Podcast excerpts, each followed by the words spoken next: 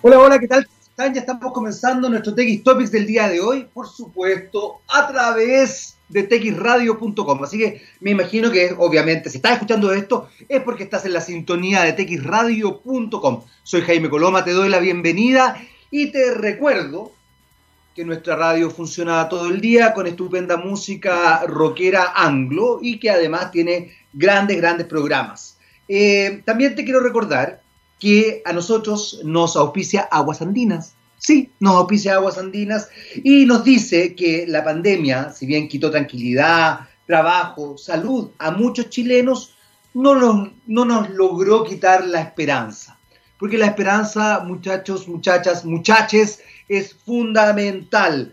Y en ese sentido, eh, Aguas Andinas está en pos de la construcción verde y social de Chile. Por lo mismo, ha adquirido un compromiso con la reactivación del país, donde eh, suma con eh, inversiones para combatir el cambio climático y generar miles de empleos. Bienvenida a la renovación verde y social, nos dice entonces Aguas Andinas. Em, así como, como me gusta eh, dar, poner énfasis en esta idea de desarrollar una reconstrucción verde y social, que es lo que nos plantea Aguas Andinas, también me gusta que ustedes vayan aprendiendo un poquito más sobre eh, cómo se estructura la comunicación. Y en este caso en particular vamos a hablar de comunicación política. Sí, porque la timonel eh, principal del partido de la UDI, Unión Demócrata Independiente, la senadora Jacqueline Van Rieselberghe, eh, insiste en los escaños reservados para los evangélicos. No me quiero referir a eso en particular, pero sí me quiero referir a las estrategias comunicacionales que se van desarrollando desde el punto de vista político. Porque evidentemente lo que hace eh, la senadora es eh, generar una cortina de humo para evitar quizás otras, otras temáticas que son importantes. Por ejemplo, que los escaños reservados para las primeras naciones o pueblos originarios establecerían miradas que tenderían a eh, cuestionar o desestabilizar el modelo económico que impera. Ustedes dirán, ¿por qué? Porque la mayoría de los pueblos originarios de las primeras naciones, no solamente en Latinoamérica, sino que en todo el mundo, tenían, probablemente dada el momento histórico en que se desarrollaban, un vínculo con la naturaleza y con una economía circular sustancial. Por ende, hay una relación con la Pachamama, el Mapu, Gaia, eh, como tú le quieras llamar en realidad, pero finalmente la naturaleza, donde ésta se veía como un sujeto de derecho. O sea, se entendía que el ser humano era parte de la naturaleza.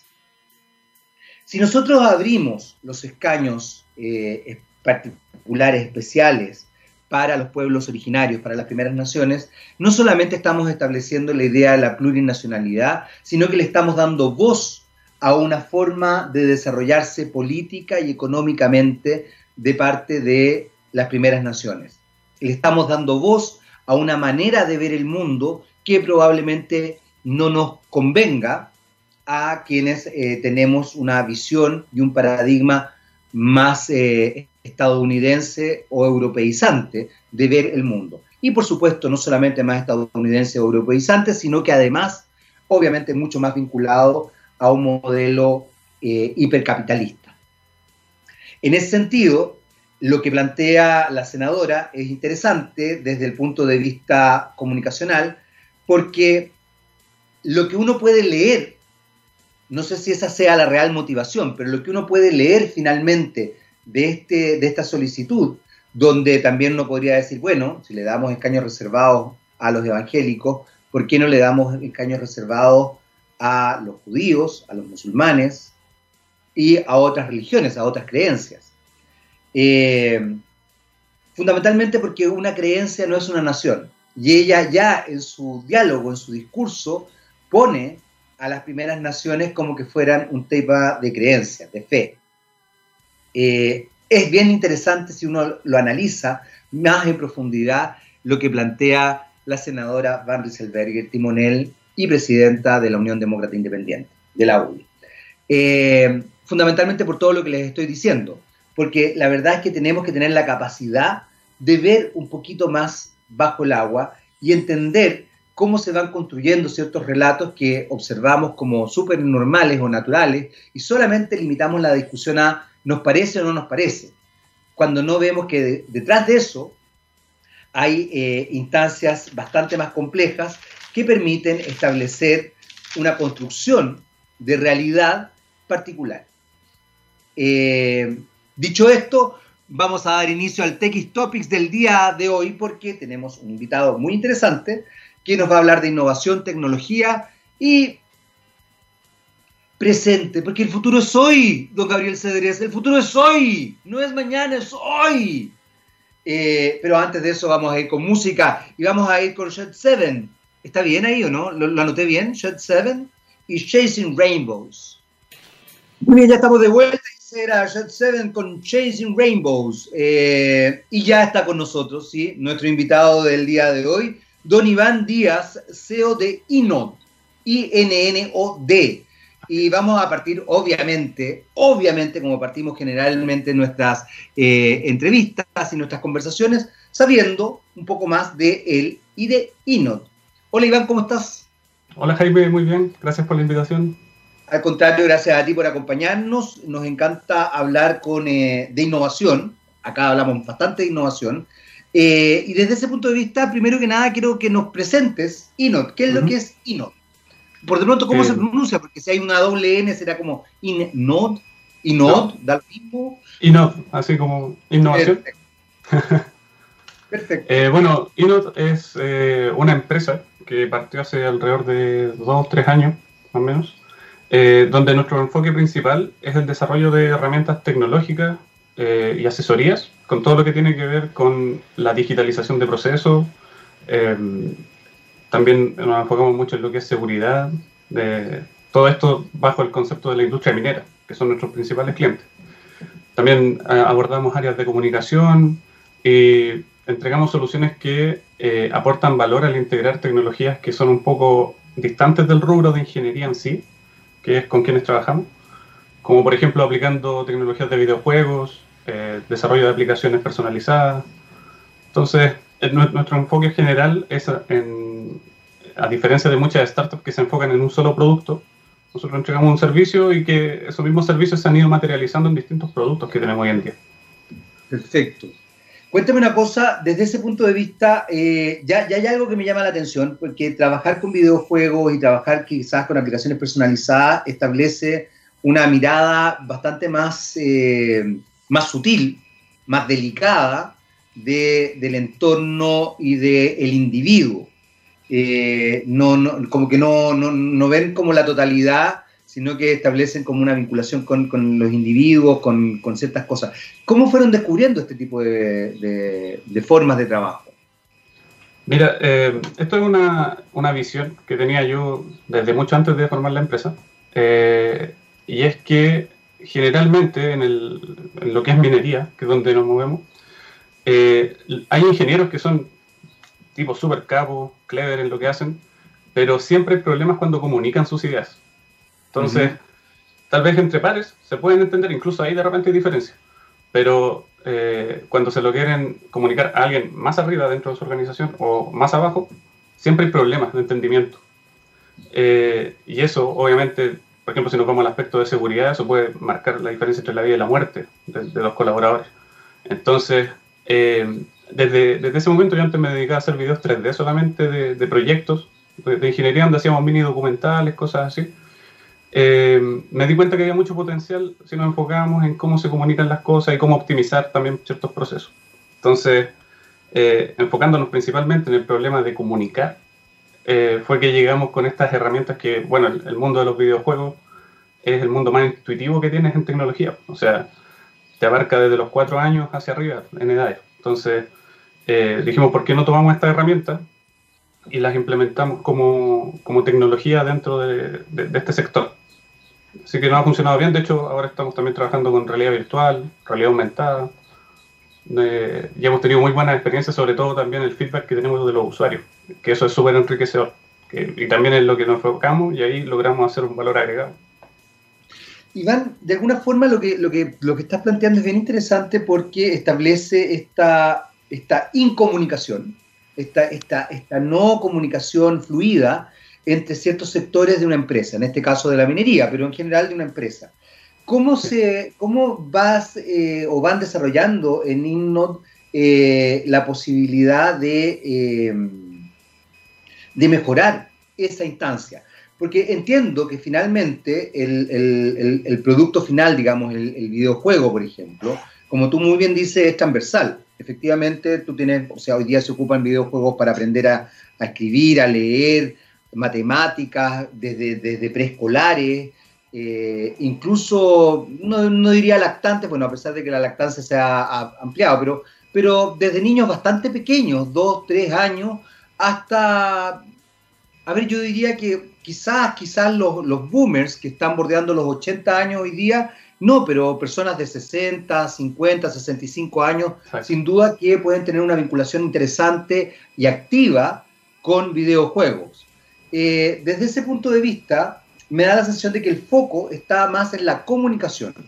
¿Cómo han logrado eh, romper esta, esta situación? Porque justamente la comunicación ya es algo que, que que creo que hoy día está muy, muy vigente.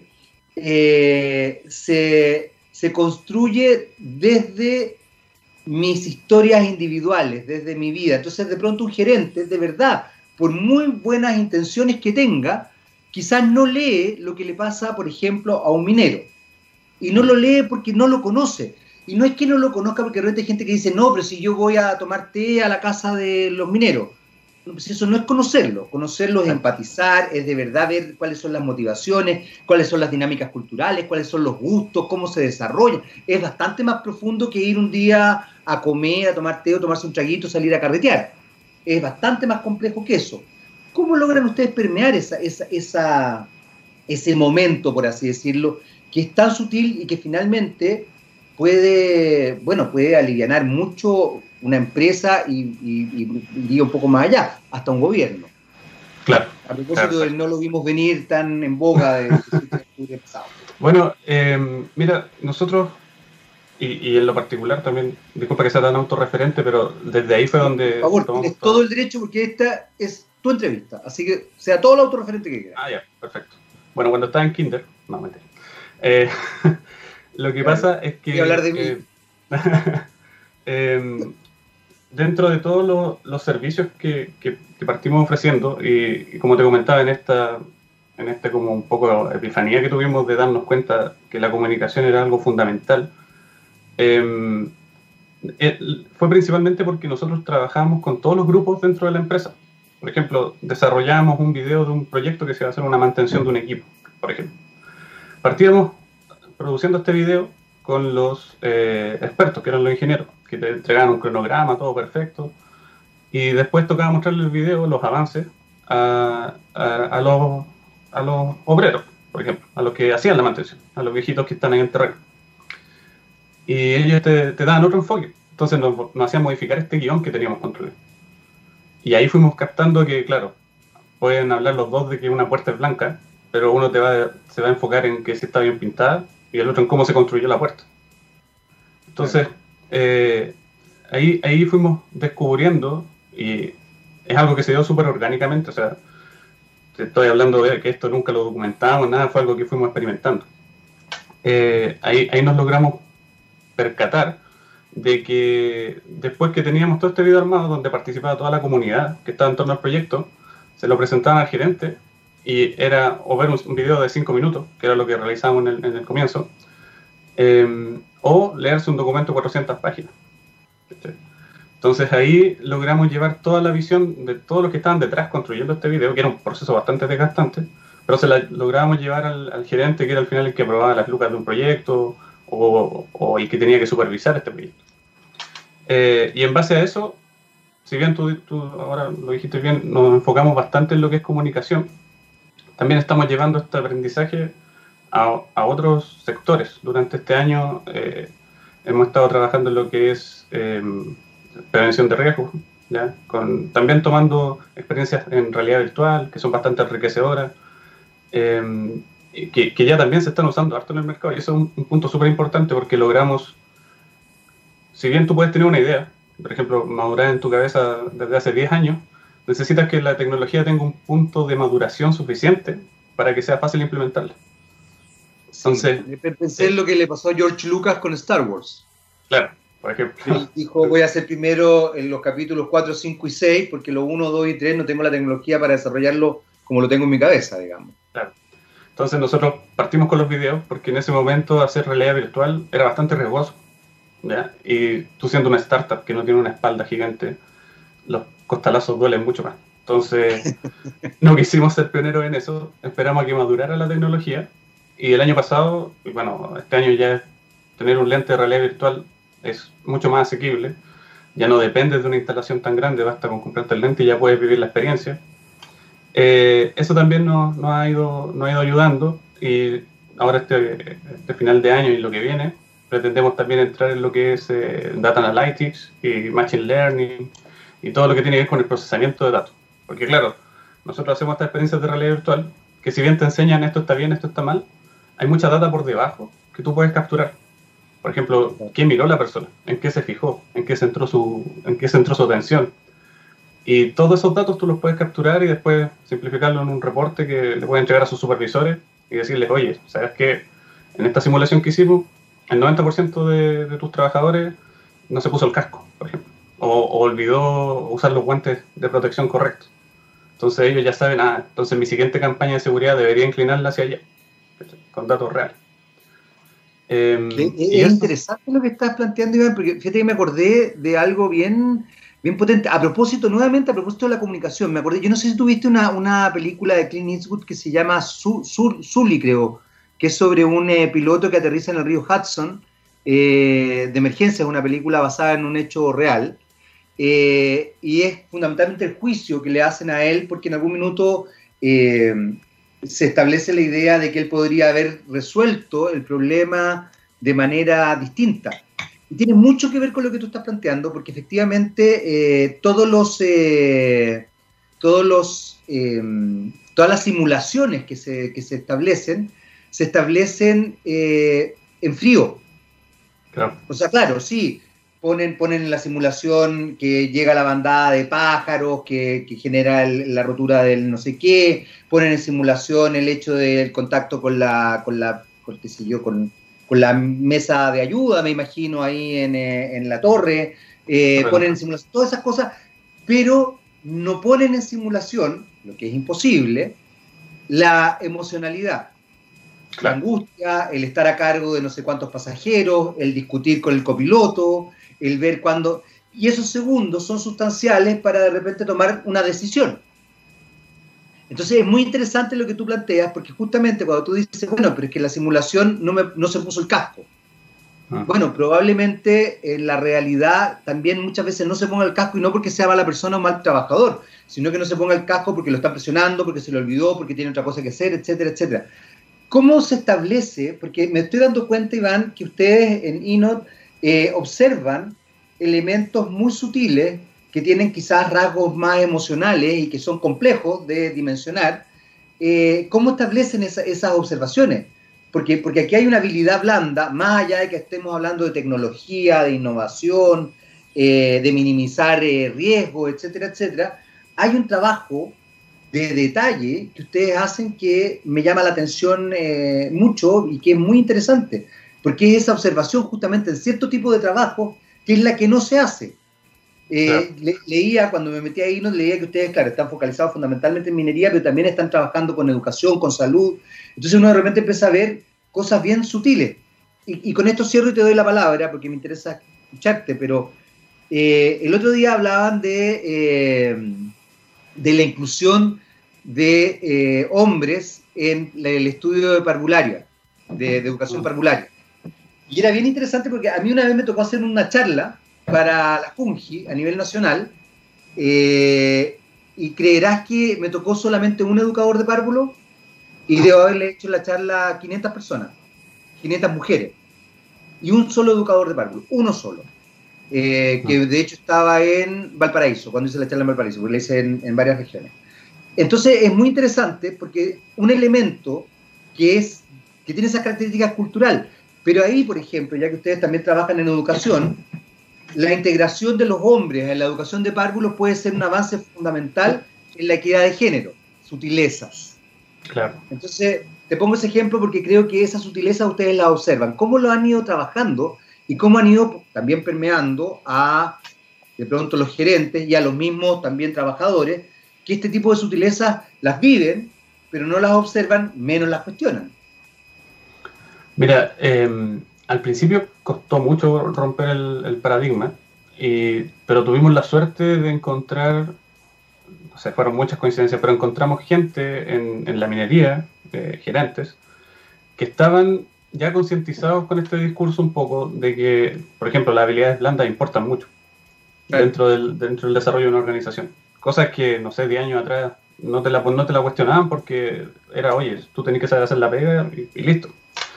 Em, y, y, lo que nos permite la tecnología es llevar estas, entre comillas, de, de hecho son conductas culturales que hemos detectado al papel y poder decir con números que al final ese es el lenguaje que, quiere ver tu cliente. Eh, tú le puedes pintar súper bonito el, panorama, pero si no tienes resultados o algo medible donde él aplicar una acción, no te pesca.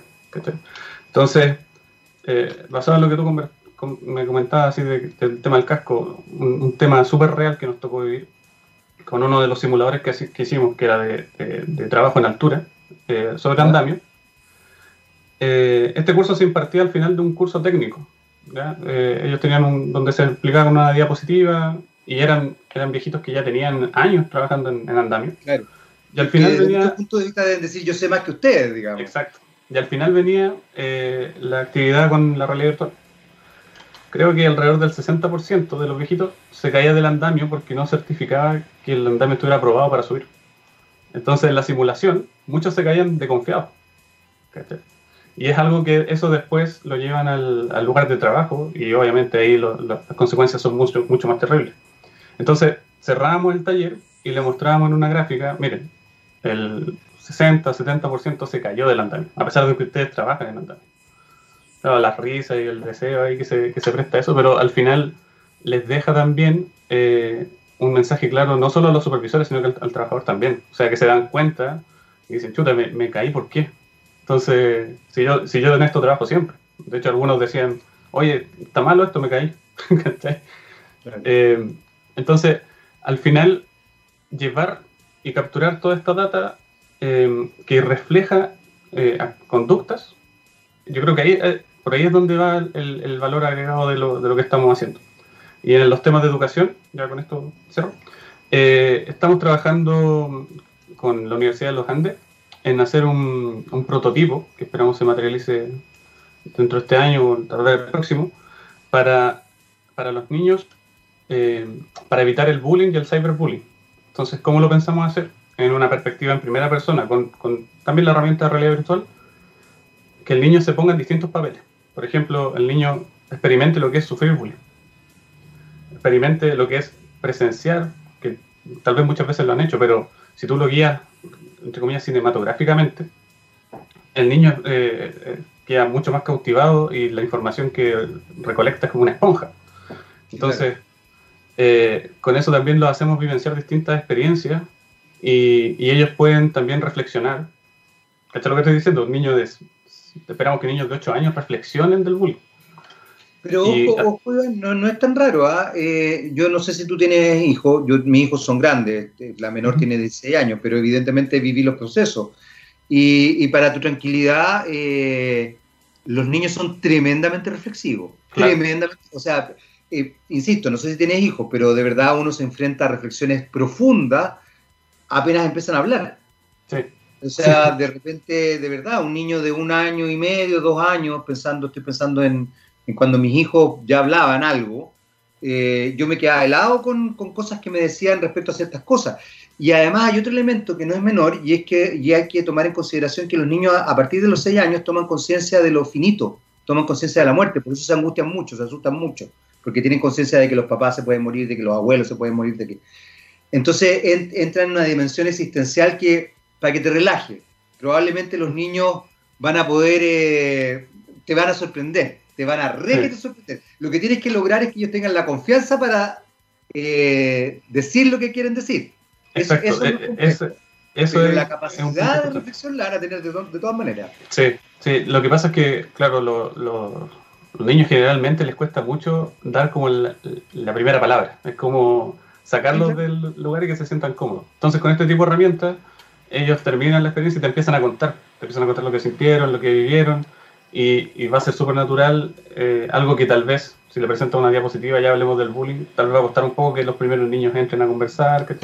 Entonces, eh, lo que queremos es facilitar la comunicación principalmente. Y también ahí mismo dentro de, este, esta experiencia en realidad virtual que les vamos a hacer vivir, que ellos también ahí puedan tomar decisiones. Por ejemplo, contárselo a un adulto, exponer la situación, reaccionar ante algo. Ese tipo de cosas queremos lograr implementar.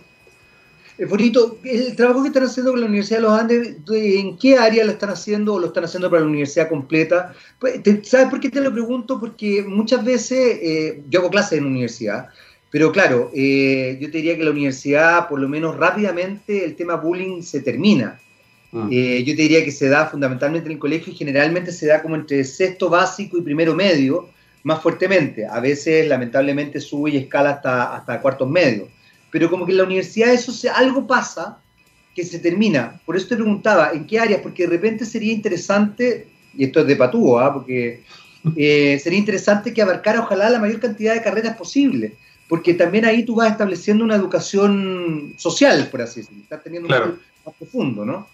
Claro, mira, acá lo que estamos haciendo, eh, y algo que está en papel todavía, eh, es eh, trabajar con una con, la, con el área de, tecnología e innovación que tiene la Universidad de los Andes.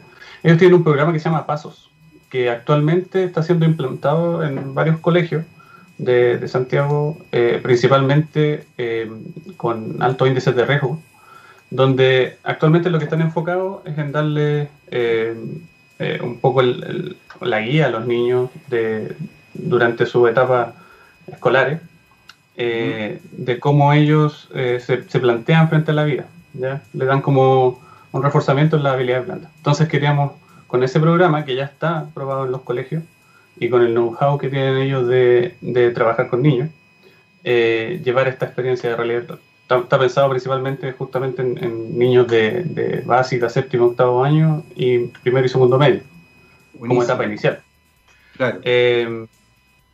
así que eso también es, algo que, también nos mueve a nosotros como empresa, que es lograr cambiar un poco eh, las, culturas organizacionales, no solo en las empresas. Ojalá pudiéramos impactar también en la sociedad con, las herramientas que hacemos. Bueno, yo creo que yo creo que de alguna manera como lo están desarrollando, lo, eh, espero, me, encantaría que lo lograran, así que tírenle para adelante. Iván, quiero aprovecharme justamente de eso que acabas de mencionar, porque de alguna forma nosotros estamos viviendo un proceso importante de cambio hoy día, donde la tecnología tiene un, arraigo eh, sustancial, está, muy, se, está eh, constituyendo como algo fundamental para la vida. Y establece entonces una, mirada eh, distinta de cómo nos desarrollamos en general yo, bueno, yo soy un gallo grande y, llevo casado 25 años, entonces la verdad es que no estoy en, plan de conquista, pero por ejemplo hoy día la gente ocupa aplicaciones para conocer a otras personas a través de, la red de redes sociales, eh, lo que ya establece una vinculación distinta. Muchas simplemente para, tener un encuentro eh, momentáneo, otras para efectivamente establecer relaciones. Yo conozco, yo tengo amigos más jóvenes que yo, bastante más jóvenes que yo, eh, que han logrado tener, que efectivamente les ha resultado. O sea, tengo una querida amiga que conoció a su pareja actual a través de, de, una aplicación de esta, y ya lleva cinco años con él, él vive en, él es holandés, ella se fue a Holanda, o sea, funcionó la relación, funcionó evidentemente y la cosa se está consolidando cada vez más. Tengo otro amigo también que le está funcionando estupendamente bien la relación, eh, y tengo otros conocidos que la verdad es que ocupan esta aplicación para simplemente tener algún encuentro casual y entusiasta, digamos. A veces frustrante y otras veces no.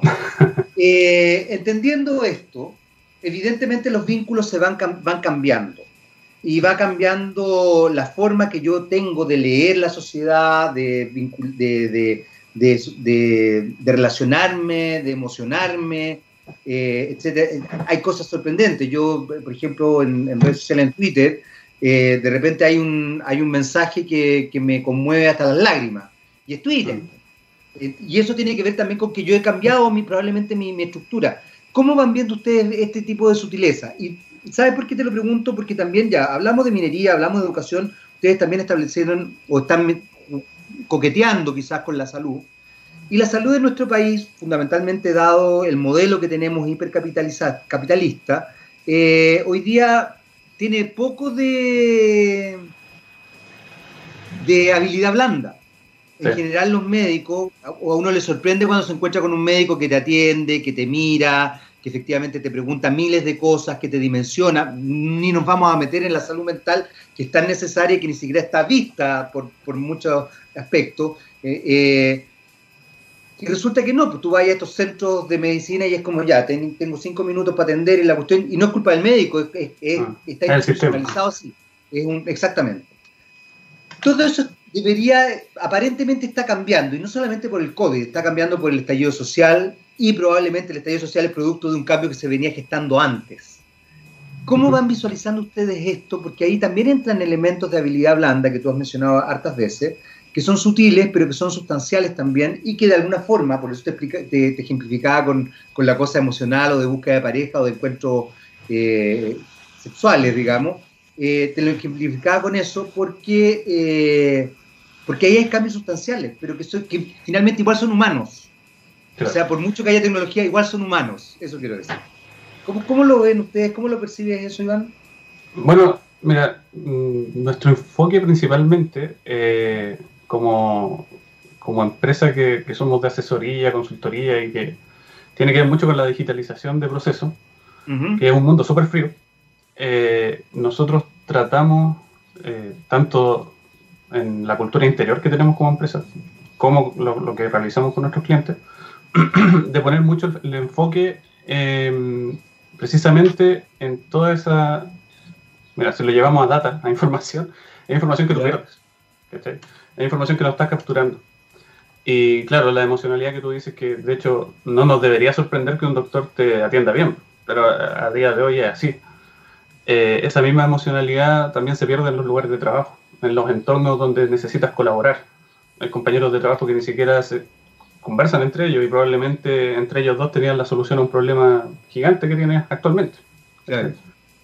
Eh, la gente eh, y los usuarios que, con los que convivimos generalmente, eh, ellos agradecen ese tipo de, interacciones. Si bien mm, tal vez no las buscan de, per se, porque están metidos en un loop donde se mueven solamente en, la rutina, eh, si tú le, promueves, oye, conversa con esta persona, eh, comunícate con él, si tienes algún problema en terreno, por ejemplo, en tu trabajo, levanta la mano pide ayuda, no, te devuelvas a la oficina y trata de resolverlo solo, Porque significan pérdidas para las organizaciones, significa una pérdida de tiempo para ti. Eh, entonces, ese tipo de interacciones las estamos tratando de promover con, herramientas tecnológicas.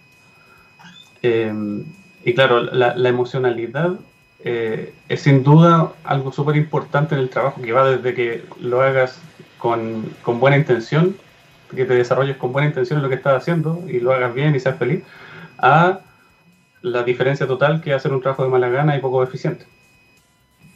Ahora, ¿cómo logran ustedes eh, vincularse justamente con ese tipo de, de, instancias? Porque tú acabas de dar un ejemplo que es bien importante y dices, de pronto una persona dice, no busco ayuda y me voy a mi oficina y trato de, encontrar la solución solo. Pero también, eh, a ver, hay lamentablemente eh, una cantidad de, sutilezas nuevamente que, hacen que una persona tenga ese tipo de actitudes. Y, se vinculan incluso con algo que tú mencionabas hace un rato. No sabemos si esa persona cuando chico fue víctima de bullying o fue bulero. Eh, no sabemos si hay bullying dentro de la empresa. El moving, que es el bullying empresarial o de la oficina, es bastante más habitual de lo que uno cree. La descalificación, el disfrazar con humor eh, la ridiculización del otro, el comentario misógeno, sexista, de una u otra forma. Eh, entonces de pronto la persona también se aísla y no levanta la mano por otras razones que no tienen que ver necesariamente con que él no quiera eh, pedir ayuda o no le guste trabajar en equipo. Y lo grave es que finalmente puede leerse como que no le gusta o no quiere trabajar en equipo, cuando el problema es organizacional. ¿Qué pasa ahí? ¿Cómo, cómo y no, porque ustedes también hacen asesorías ahí, cómo ustedes van mostrando esto y develando y efectivamente generando el cambio? Porque eh, yo te puedo decir, por ejemplo, pucha Iván, sabéis que tenía un problema en esto, pero si tú no lo ves y no lo integras, eh, y de verdad no lo haces carne, como quien dice, lo más probable es que te, entre por un oído y te saca por el otro y a lo más de repente digas, habrá tenido razón este gallo, no habrá tenido razón, en realidad me hace sentido, pero no, no, no, te, no te mueve. Eh, ¿cómo, ¿cómo, lo hacen ahí ustedes? ¿Cómo, ¿Cómo trabajan desde la asesoría y desde ver este tipo de cosas que son tan sutiles pero finalmente tan significativas a la hora de que una empresa funcione?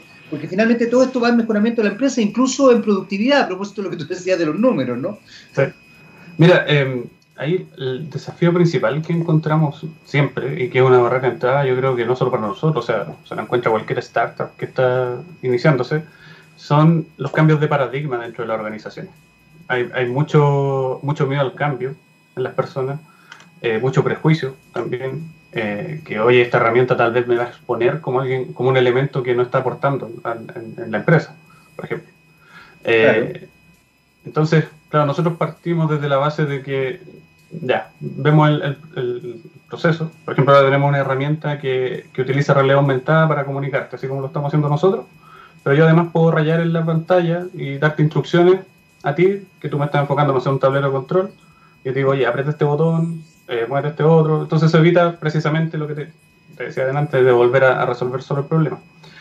Entonces, nosotros ofrecemos como línea base mejorar ya el flujo de trabajo. Luego viene una segunda lectura. Si tú tienes un flujo de trabajo optimizado con herramientas tecnológicas, como que ya no le estás dando, eh, entre comillas, excusas a la persona para no desarrollar eficientemente su trabajo, hay algo más.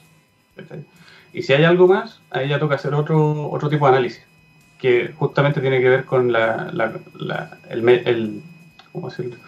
El, la emocionalidad en el equipo que precisamente se conecta con eso de que de repente, claro, te, te desean por ser el más lento, el más pago, el que llega tarde, el que llega temprano.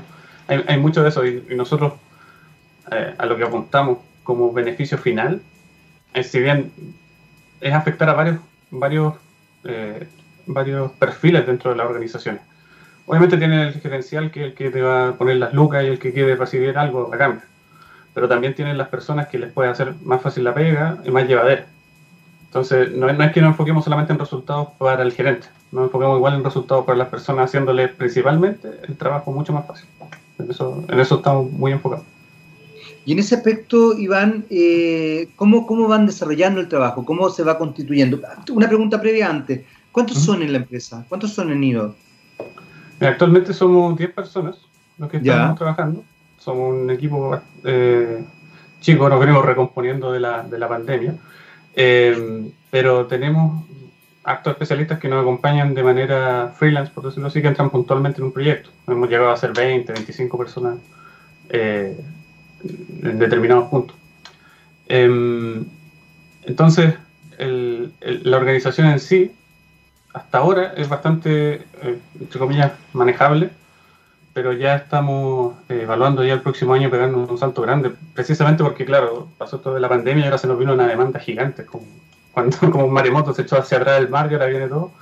Eh, y nosotros felices aceptamos este desafío, pero claro, ya estamos iniciando ya una ronda de entrevistas de trabajo, estamos ampliando el equipo, así que felices con ese, con ese desafío. ¿Quiénes conforman el equipo? ¿Qué, ¿Qué profesionales son los que ustedes requieren o con los cuales ustedes trabajan?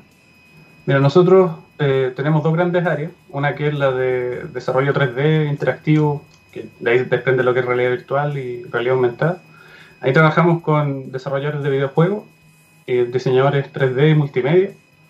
Eh, y de repente diseñadores UX que, que, tienen que ver con todas las interfaces de usuario que tú diseñas. Y por el lado de desarrollo de software, bueno, ahí es casi lo típico, lo estándar, un arquitecto software, eh, desarrolladores back-end, front-end, que, llevan esto y especialistas en infraestructura, que a, todo esto nosotros trabajamos todo en la nube. Entonces, eso también nos, nos, permite un poco optimizar los costos. Y, y principalmente esos son los perfiles que, trabajamos. Después puntualmente puede que entre un especialista en ingeniería que nos ayude a aclarar algún proceso que nosotros estamos asesorando. O eh, diseñadores instruccionales que toman los datos que nos entregan los clientes y lo quieren convertir en una capacitación o en un entrenamiento. Y claro, ahí tienes que, tienes que pasar esa información por un procedimiento que te permita llevar un manual a algo medible, por ejemplo. Entonces ahí también entran esos, esos, profesionales. ¿Y ustedes generalmente eso, ese pasar el manual a lo medible lo desarrollan de una manera audiovisual, por lo que, por lo que entendí, o no? Eh, eh lo establecen de una forma más más simple, más, más entendible por toda la organización, me imagino, ¿no? Claro, claro. Ahí, ahí el, dicho de que una imagen vale más que mil palabras se, aplica perfectamente porque eh, tratamos de simplificar todo a través de, lo visual. Entonces, generalmente para ese tipo de entrenamiento utilizamos lo que te comentaba, realidad virtual, videos 3D, animación digital. Eh, y bueno, también estamos integrando ahora también analistas de datos, cientistas de datos, hay herramientas súper buenas que queremos implementar que son el análisis de video, que por ejemplo una cámara que tú instales en una faena eh, a través de Machine Learning pueda interpretar que hay una situación de riesgo. Por ejemplo, alguien está trabajando, deja una herramienta botada en el piso, se va, y que la cámara sea capaz de entender, sin que alguien la esté mirando al otro lado, sino que la entienda y diga, oye, aquí alguien dejó una, una, máquina, y le mande esa foto a un supervisor y se tomen acciones para resolver eso antes de que alguien pase y se tropiece con, con la máquina. Y eso, eso sería ya como eh, con, con, inteligencia artificial también, o sea, establecer algún dato para que la máquina pueda funcionar de manera autónoma, ¿no? Sí, Más allá de que, hay alguien que está detrás, digamos, de, de, la máquina, pero, pero, pero se entiende desde ahí. Quiero, quiero que me expliques un poco, Iván, cómo es el proceso. Te llama, te llama una compañía minera o te llama una universidad o te llama una clínica o un hospital para desarrollar. ¿Cómo es el proceso? ¿Qué es lo que hacen ustedes? ¿Cómo se va estructurando? el trabajo de INNOT a la hora de, eh, de, establecer esta mejora tecnológica, con todos los elementos que además hemos, hemos conversado, que son que conocer, me imagino que empaparse de la cultura organizacional, establecer ciertas dinámicas, ver dónde está el problema, eh, dimensionar la situación global, etcétera, etcétera, etcétera. ¿Cómo es el proceso? ¿Qué es lo que pasa cuando alguien te llama a, llama a INNOT?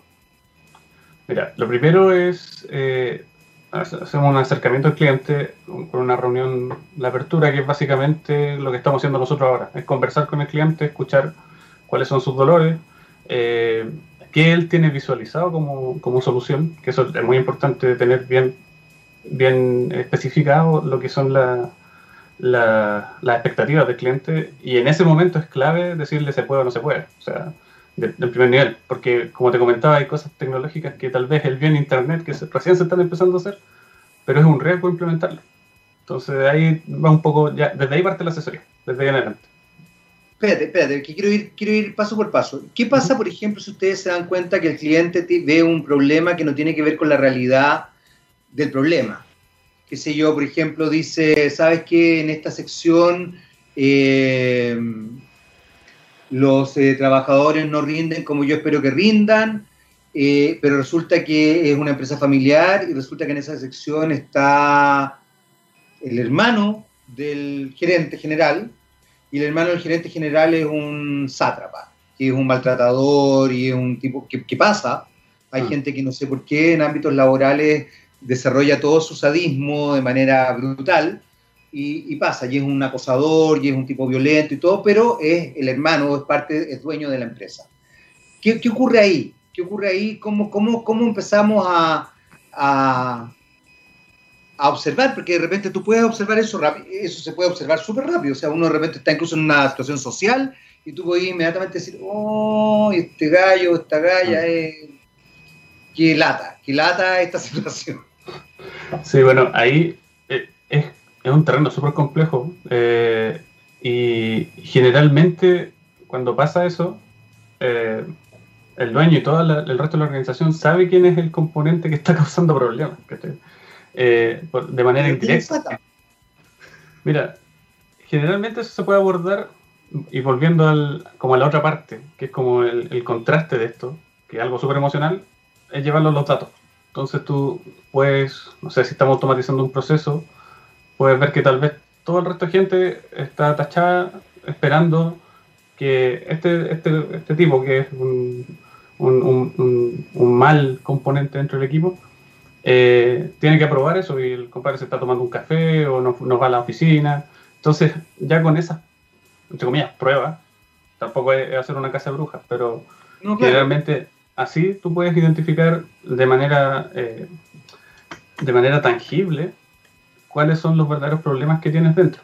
Y eso sirve también como una herramienta para la misma gente que a veces no sabe cómo, cómo afrontar al tipo.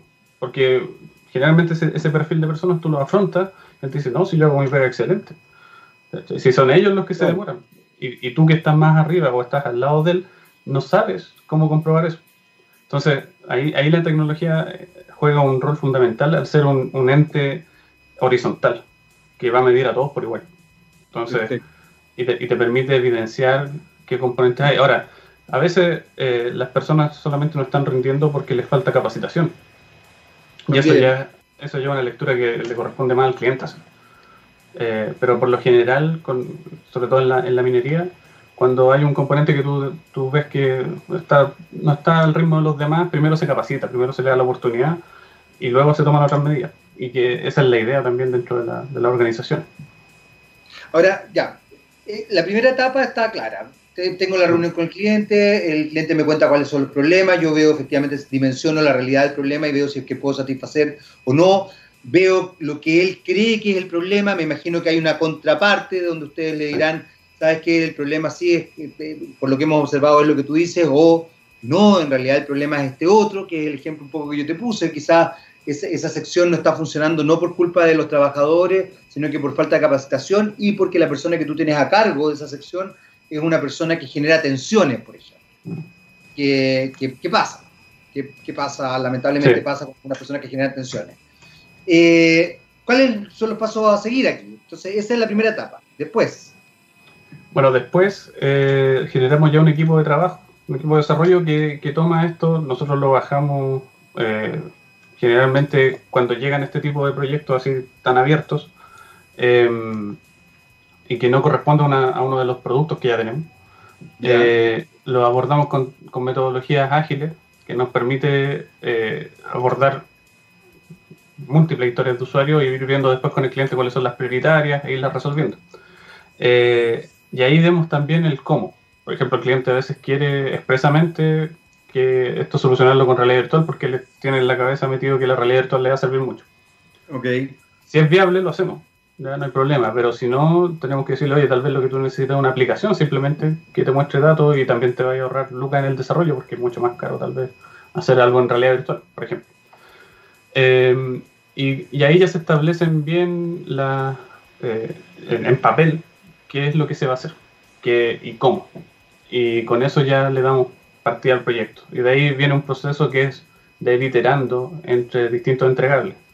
Ahora, nuestra empresa tiene una, una tal vez particularidad, podríamos decirlo, que no tenemos miedo al cambio en el desarrollo de los proyectos, porque pasa 99% de las veces. Tú llegas con algo y el cliente dice, ya, perfecto, y después lo empieza a desarrollar y empiezan a, llegar otras opiniones también que pasan, otras visiones, y nosotros vamos a ir pivoteando, o sea, mientras nos mantengamos en la línea que, que, establecimos y que no requiera modificar el contrato y hacer un montón de cambios, eh, podemos irnos adaptando sin ningún problema. Y eso también es algo que los clientes nos han agradecido, que nuestra, como responsabilidad de que ellos quieren al final con algo eh, que los satisfaga. La, adaptabilidad. Sí. Eh, ¿Qué tipo de clientes pueden ser más complicados sin, sin entrar en detalle que, engorroso? ¿Te ha tocado algún tipo de cliente complicado a la hora de, trabajar? Porque estaba pensando eh, que de pronto hay, hay ciertos personajes a mí me ha pasado en, varios medios que de repente creen ser dueños de la verdad absoluta. Entonces, mm. desde ese punto de vista, conversar, ni siquiera discutir, conversar contra preguntar, eh, establecer otras miradas, es tiempo perdido, es, un absurdo. ¿Qué, le ha pasado a usted algún tipo de cliente? No me, no me dé el nombre de la empresa, porque capaz que esté trabajando con alguno, pero ¿qué tipo de clientes son los más engorrosos, los más complejos? Mira, eh, por, suerte, y no estoy tratando de ser políticamente correcto, pero no hemos tenido ese tipo de situaciones. Hemos tenido la suerte. Ahora, yo trabajando eh, como empleado en otras empresas, tal vez, bueno, ahí también... Sí, pues ahí la chaqueta que tenía puesta era distinta, entonces tal vez ahí las personas se muestran de otra forma. Eh, y claro, ahí me tocó en, empresas tratar de implementar soluciones tecnológicas desde, desde, mi puesto, que no era tampoco tan eh, vinculado con la tecnología. Y claro, pues al final te decían, te, aportillan la idea y te dicen, no, si para eso nosotros tenemos un departamento ya que está viendo eso. Y el departamento que está viendo eso no tiene el foco en, en, este tipo de problemáticas que tú estás proponiendo. Eh, en, en, mi situación personal, yo lo que preferí fue decir, ya voy a tener yo el control mejor de esto. Porque si no, me va a costar mucho convencer a ese tipo de personas que lamentablemente se estancan en las organizaciones y, y a veces la, la, organización entera se frena por este tipo de perfiles.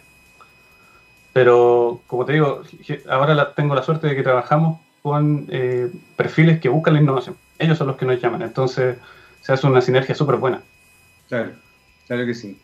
Hay algo, hay algo interesante, ya vamos cerrando, Iván, porque ya se nos acabó el tiempo, pero algo que no puedo dejar de mencionar y destacar de lo que, de lo que planteaste al principio de la conversación, y es en definitiva cómo eh, se permite la observación de, eh, de, de, otras, de otras culturas o de, otras, de otros fenómenos y finalmente tener la posibilidad de efectivamente romper el propio paradigma o esta idea de que uno está en la verdad absoluta para ver otros paradigmas. Y me parece que es algo muy, muy interesante lo que tú has mencionado en esta, en esta conversación y que además es aplicable a todas las áreas. Sí. de hecho, eh, hasta áreas personales, digamos, o sea, eh, muy humanas, digamos. Ibas a decir algo. Sí, que te voy a comentar que de hecho ahora estamos con la minera BHP. Eh, no sé si puedo decir la marca. le vamos a mandar la factura después, relax. estamos trabajando en un proyecto, precisamente con todo esto que supone el COVID y la, pandemia. Ellos están por inaugurar un proyecto bastante grande en el norte. Y estamos implementando eh, visitas virtuales a la, a la, faena para, a través de streaming, acercar a las personas que no pueden ir físicamente, por, porque están en otros países incluso, eh, a conocer estas instalaciones. Y eso lo hacemos a través de un casco que tiene una cámara eh, integrada, y después le vamos a agregar realidad aumentada. Entonces, eso mismo también después les va a permitir abrir sus instalaciones a la comunidad, porque esto va a estar todo a través de un portal web. Entonces, te fijas que puedes ir, además, de, eh, botando estas murallas que hay de organizaciones que tú ves como gigantes y en realidad al acercarte empiezas a ver que hay personas que trabajan dentro de ellas y son igual que uno. Entonces también buscamos con la tecnología eh, acercar no solo los profesionales entre sí, sino que además a la comunidad, que eso también es importante. Excelente, excelente. Iván, se nos fue el tiempo, ya tenemos que despedirnos. Quiero agradecerte que hayas estado hoy día con nosotros. Iván Díaz, CEO de Innot, eh, que desarrolla mejoras tecnológicas. Hablamos en este caso de minería, educación y salud. Iván, muchas gracias por esta conversación. ¿ah? No, gracias a ti, Jaime. Y nosotros nos despedimos, no sin antes obviamente mencionarlo a él, a un rockstar, a un rockstar glam, porque es glamoroso, sí. Efectivamente, don Gabriel León es un tipo glamoroso, un tipo que alcanza las estrellas, habla de las estrellas y es una estrella. Eh, no se vayan de la sintonía de txradio.com porque ya se viene. Ahora, ahora, después de la canción, Rockstar, con el rockstar y glamoroso Gabriel León. Nosotros nos despedimos con Dolores O'Riordan Ordinary Days y nos escuchamos el viernes. Oye, ya es viernes. O sea, no, no mañana, mañana es jueves, el viernes, viernes. Pero ya es viernes, Gabriel. Increíble. Ya, nos vemos. Chao, chao.